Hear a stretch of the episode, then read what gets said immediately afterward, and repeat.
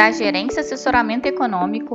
Esse é o seu Bebê Conexão Mercado, que traz para você as principais notícias e nossas análises do Brasil e do mundo. Bom dia, quinta-feira, dia 29 de fevereiro de 2024. Eu sou Adriana Lima e vou apresentar um panorama sobre os principais mercados. No exterior, PCE e discursos dos dirigentes do Fed devem ditar os rumos dos mercados. Nos Estados Unidos, o destaque do dia fica para o PCE de janeiro às 10h30, principalmente após a surpresa com o resultado do outro indicador de inflação, o CPI de janeiro, que foi divulgado no dia 13 de fevereiro, o PCE se destaca por ser preferido pelo Fed para medir a inflação e tomar decisões de política monetária. Ainda hoje teremos os pedidos semanais de seguro-desemprego nos Estados Unidos também às 10h30, vendas de imóveis pendentes às 12 horas e várias declarações de membros do Fed.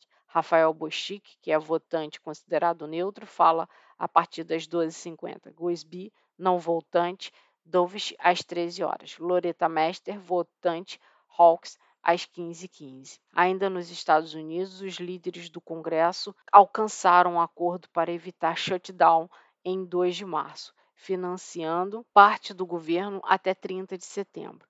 A solução é temporária, exigindo que legisladores negociem futuramente o financiamento integral do governo após março.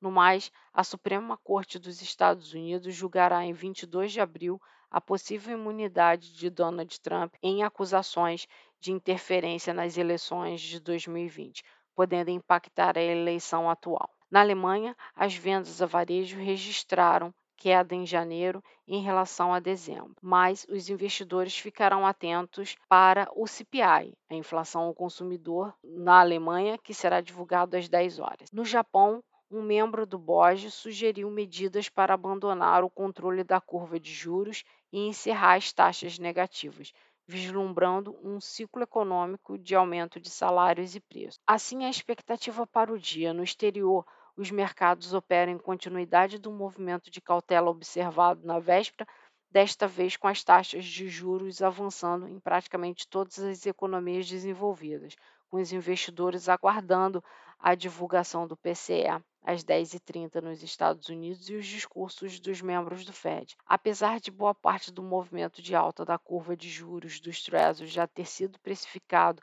uma inflação resiliente nos Estados Unidos, resultado da surpresa com o CPI de janeiro, os agentes de mercado se preparam para uma possível surpresa também para o PCE.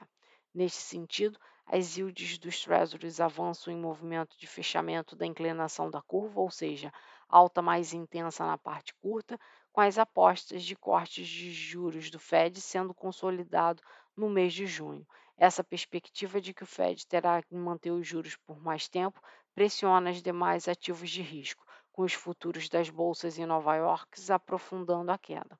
Assim, para o dia, esperamos que os mercados terminem a sessão neste viés mais defensivo, com as bolsas em queda, dólar forte e yields em alta. Apesar disso, um cenário em que o PCE venha dentro ou abaixo das expectativas pode engatilhar um movimento de correção moderada para as taxas dos Treasuries, o que poderia favorecer momentaneamente as bolsas americanas. Esse viés designado para os ativos internacionais deve se refletir sobre os nossos ativos domésticos no dia. Aqui no Brasil, temos a divulgação da PNAD contínua do trimestre encerrado em janeiro, que será divulgada às 9 horas. O Tesouro fará leilão de papéis pré-fixados e na agenda de eventos, tanto o ministro da Fazenda, Fernando Haddad, quanto o presidente do Banco Central, Campos Neto, participam de reuniões no âmbito do G20. Assim, a nossa expectativa para os ativos no dia é que o dólar se fortaleça frente ao real, em linha com o movimento das moedas emergentes, a curva de juros agregue prêmios de risco, seguindo a alta do dólar e as taxas dos treasuries, e o Ibovespa se desvalorize, acompanhando o viés negativo das bolsas globais e commodities. Desejamos a todos um bom dia e bons negócios.